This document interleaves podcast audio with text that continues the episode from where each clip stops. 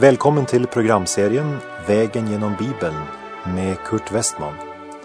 Vi håller nu på med Romarbrevet. Slå gärna upp din bibel och följ med. Programmet är producerat av Norea Radio.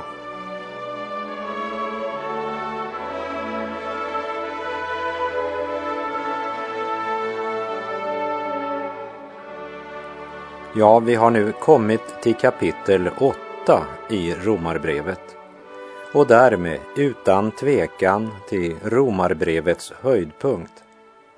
Även om jag har den allra största respekt för var och en av Bibelns olika böcker så måste jag nog säga att inför Romarbrevet och då speciellt inför det åttonde kapitlet känner jag mig både liten och okompetent att ledsaga andra genom dessa väldiga sanningar. Och efter avsnittet från kapitel 7, vers 14 till 25, där Paulus skrev om lagens hjälplöshet när det gällde att göra oss rättfärdiga inför Gud, så är det nästan otroligt att han startar nästa kapitel med orden så finns nu ingen fördömelse för dem som är i Kristus Jesus. Så finns nu. Så, det vill säga på denna bakgrund. Först allt detta förtvivlade, hopplösa, att lagen bara åstadkom död och att Paulus saknade kraften att göra det goda och att han var fånge under syndens lag. Alla utvägar var stängda, helt tills han i förtvivlan utbrister Jag, arma människa, vem ska frälsa mig från denna dödens kropp? Med andra ord, vem kan utrusta mig så att jag kan leva för Gud? Och så inleder han kapitel 8 med orden Så finns nu ingen fördömelse för dem som är i Kristus Jesus. Och nu ska vi tillsammans vandra genom det åttonde kapitlet. Det var en gammal man som sa om Romarbrevet 8. Vi går in i det här kapitlet utan fördömelse. Och vi avslutar med att ingenting ska kunna skilja oss från Kristi kärlek. Och mellan dessa två så samverkar allt till det bästa för dem som älskar Gud. Vilket kapitel, vilken Gud, vilket hopp.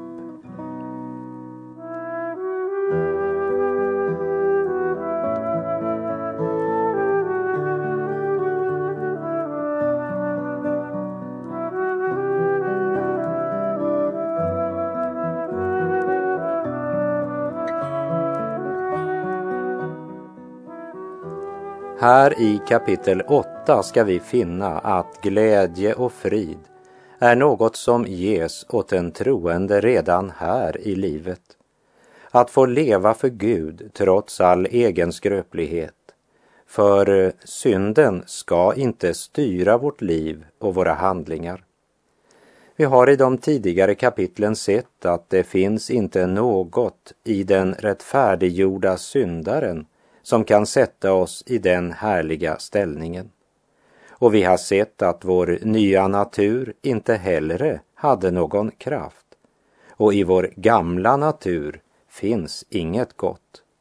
Och Paulus skrek på hjälp. Vem ska frälsa mig från denna dödens kropp? Och han avslutade kapitel 7 med orden Gud vare tack genom Jesus Kristus, vår Herre. Och så presenterar Gud här i kapitel 8 den väg genom vilken vår räddning och seger säkras. I Romarbrevet ser vi för det första Gud, Fadern, som skapar. Från kapitel 1 till och med kapitel 2, vers 20. Vi ser för det andra Gud, Sonen, som frälsar från kapitel 3, vers 21 till 7.25. Och för det tredje Gud den helige ande som helgar. Från kapitel 8, vers 1 till och med 39. Ett liv som ska behaga Gud måste levas i kraft av den helige Ande. Som Paulus skrev till de troende i Efesien, i Efesebrevet 5.18.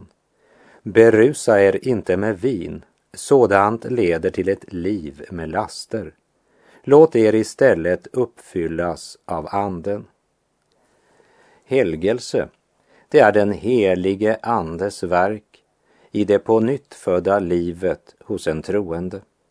Det förlossar den troende från syndens makt. Även om synden i honom inte är död, så får han betrakta sig själv som död för synden.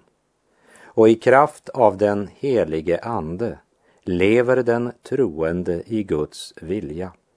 Romarbrevet kapitel 8 och vers 1. Så finns nu ingen fördömelse för dem som är i Kristus Jesus. I den engelska King James översättning så står det så här i den första versen. Så finns nu ingen fördömelse för dem som är i Kristus Jesus och inte lever efter sin syndfulla natur utan efter anden. Orden och inte lever efter sin syndfulla natur utan efter anden de hör ursprungligen inte hemma i den här versen utan i vers 4. New International Version, deras översättning har inte med det, men de skriver i en fotnot att orden inte lever efter sin syndfulla natur utan efter anden finns i en del senare manuskript. Det är många, även ofrälsta, som vet att det i Bibeln står skrivet, så finns det då ingen fördömelse. Men det är långt ifrån alla som är klara över att det står i samband med orden för den som är i Kristus Jesus. Och den som är i Kristus Jesus, han lever inte efter sin syndfulla natur utan efter anden. Och eftersom Guds ord slår fast att det är ingen fördömelse för den som är i Kristus Jesus, så borde ju alla vi som lever på syndens och dödens jord verkligen göra oss besvär att skaffa oss visshet om vad det vill säga att vara i Kristus. För det är ju bara för den som det inte är någon fördömelse. Den som är i Kristus Jesus, han blir frikänd på domens dag. Och Guds ord talar om två grundläggande sanningar som gäller var och en som är i Kristus, som vi sett i tidigare program. För det första, den som är i Kristus är tillräknad rättfärdigheten från Gud utan några egna gärningar genom tron på Kristus, Guds son. Det andra är att den som är i Kristus, han lever inte längre efter sin gamla syndanatur. Den kristne har nog den gamla syndanaturen i sig fortfarande. Men det är inte längre den han lever för eller handlar efter. Men han betraktar sig själv som död för synden och som levande för Gud. Nu är det Jesus som upptar hans liv, tankar, vilja och handlingar. Efter allt vi läste i slutet av Romarbrevet 7 om människan under lagen och om syndens makt, så är det naturligt att fråga om det inte bor något gott i mitt kött och jag inte har förmågan att göra det goda, hur kan det då vara att det inte är någon fördömelse? Ja, säger aposteln i vers 2. Ty livets andes lag har i Kristus Jesus gjort mig fri från syndens och dödens lag. Här kommer Paulus med ett uttalande som vi ska lägga märke till eftersom det är bindemedlet som håller samman det här kapitlet, Andens lag. Det talar inte bara om den lagen som princip, men också om den auktoritet som utövas av Anden. Det herravälde som utövas av Anden. Livets ande är Guds helige ande som skapar liv och som också gör Guds ord levande för ditt hjärta så att du kan gripa Kristus, eller rättare sagt bli gripen av Kristus. För många, många år sedan när mina två äldsta döttrar var små och jag höll en afton på att läsa i Johannes evangeliet så sa den äldsta som då var cirka sex år gammal Pappa, den där helige ande, vem var det det var nu egentligen? Jag blev tyst en stund och tänkte, hur förklarar du den helige ande för ett barn på sex år? Och jag är glad att jag aldrig hann komma med min alltför komplicerade förklaring innan lilla syster på fyra, fem år sa, vet du inte det Kikki? Det är ju han som gör att vi kan tro på Jesus.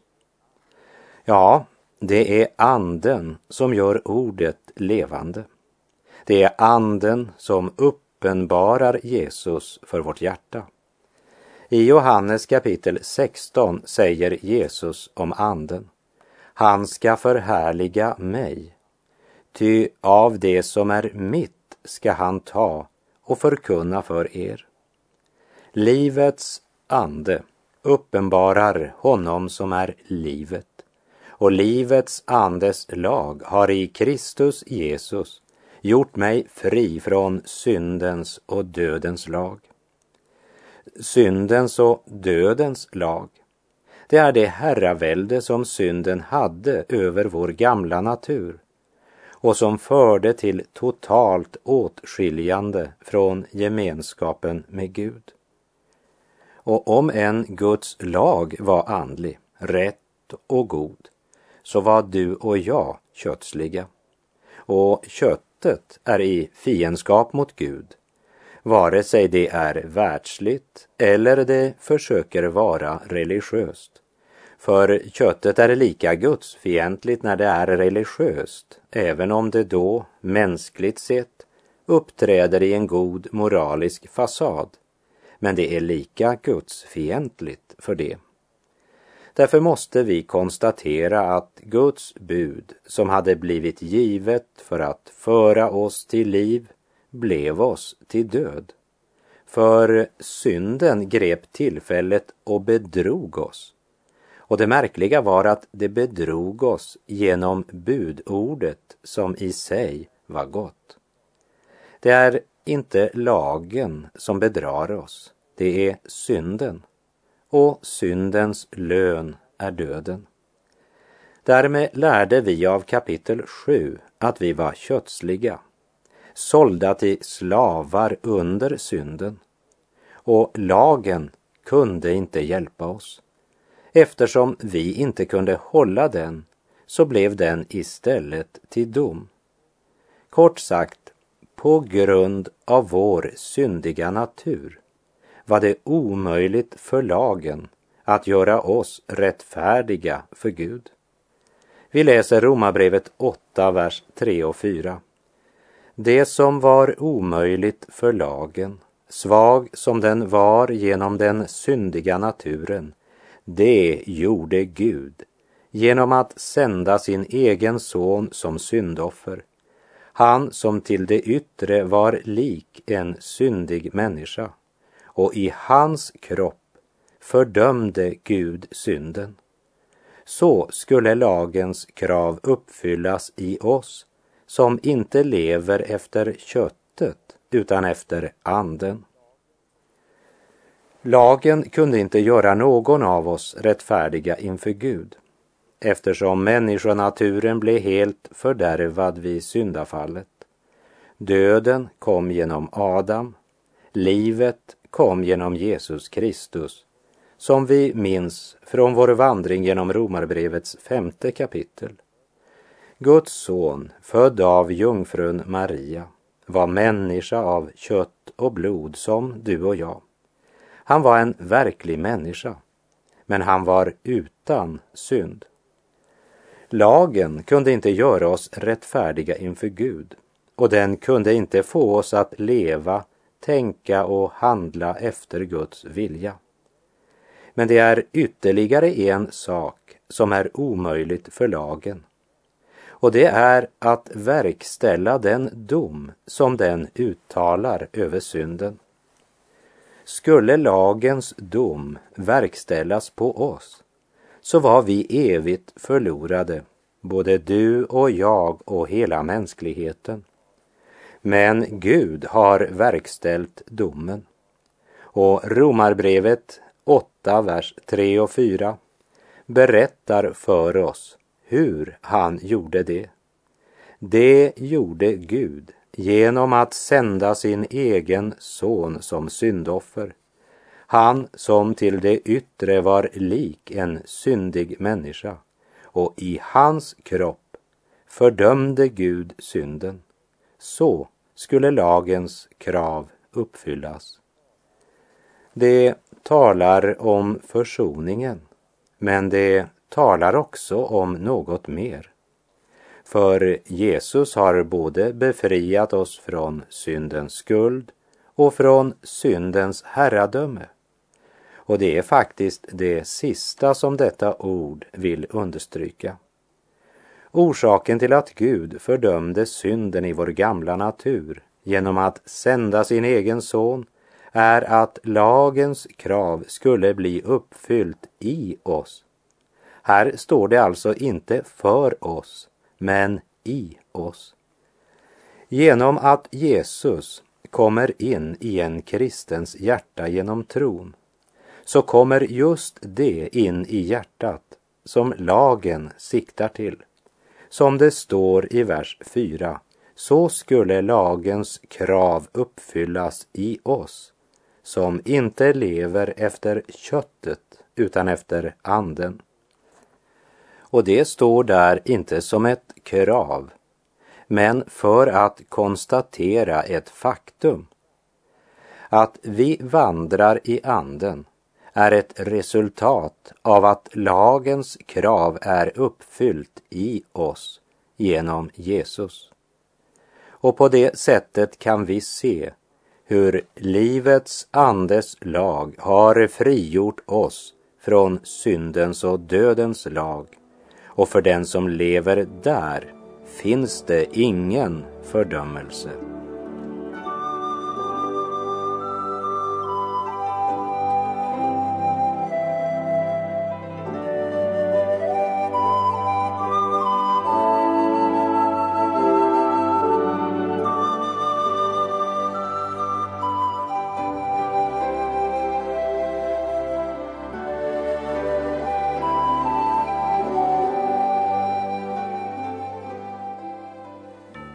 Läser i Romarbrevet kapitel 8, vers 5.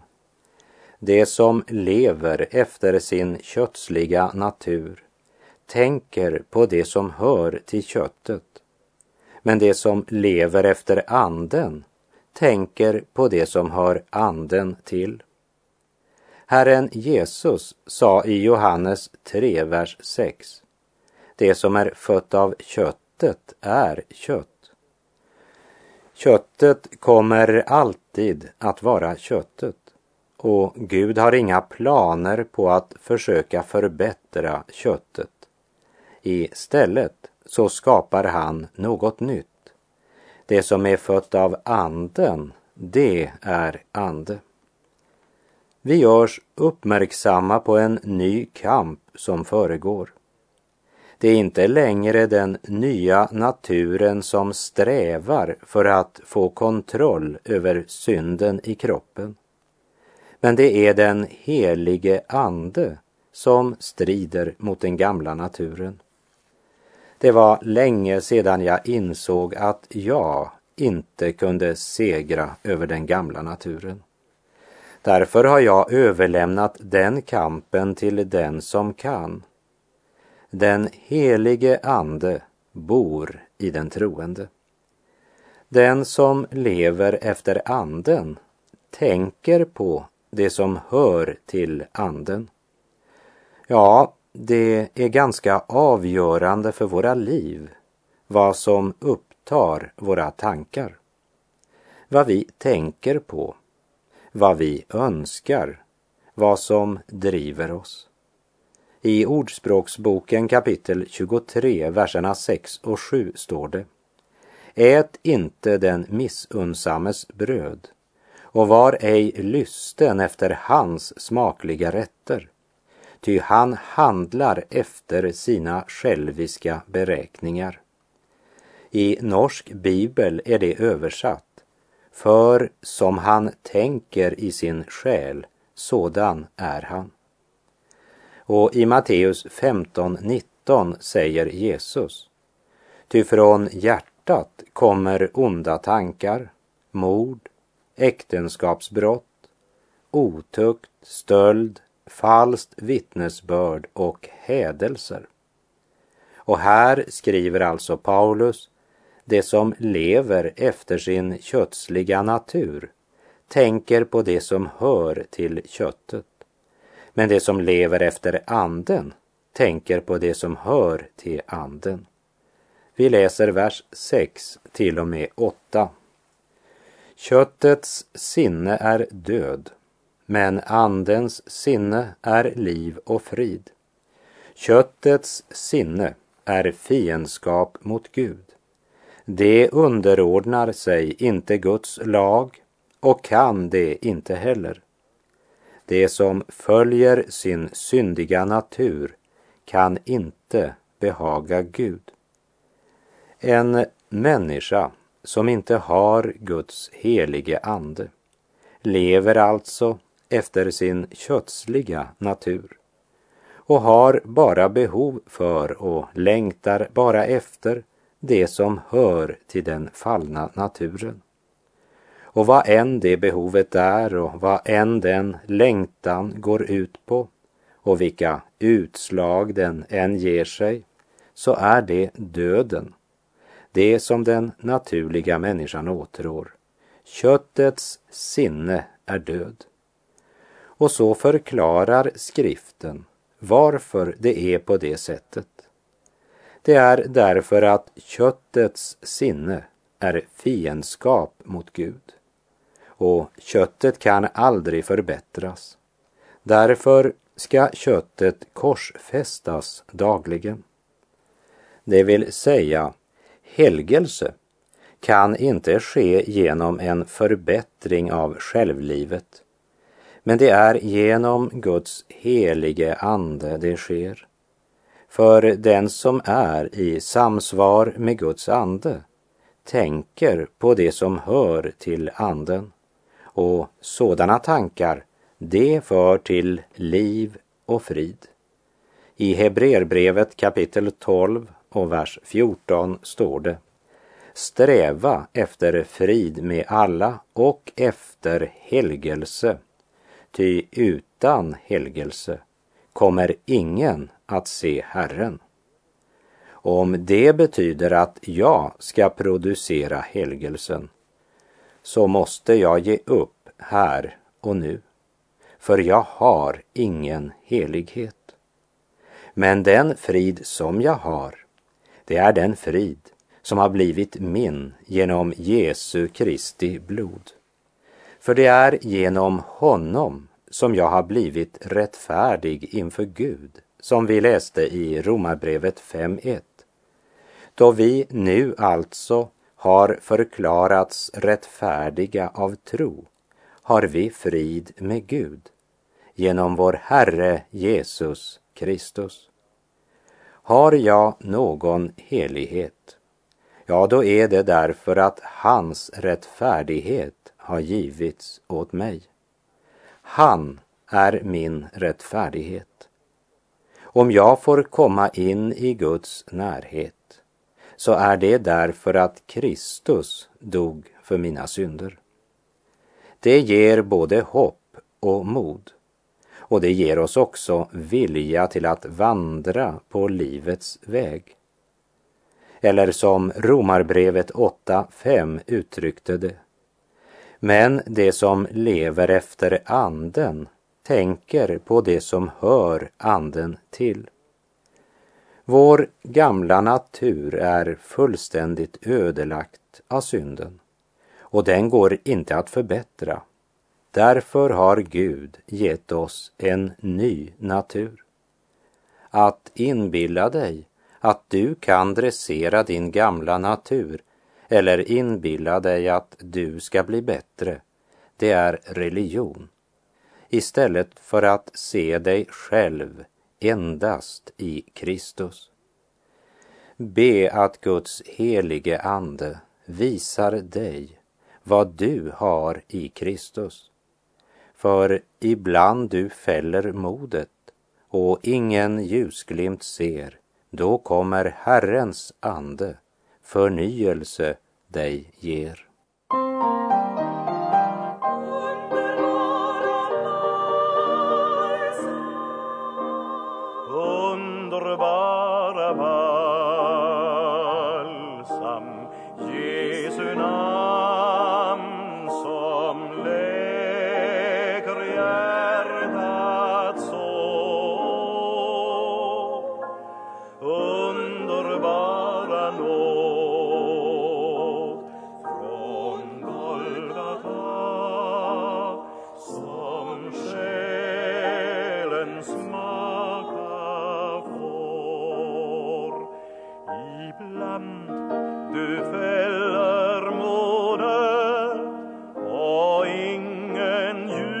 ljusglimt ser. Då kommer Herren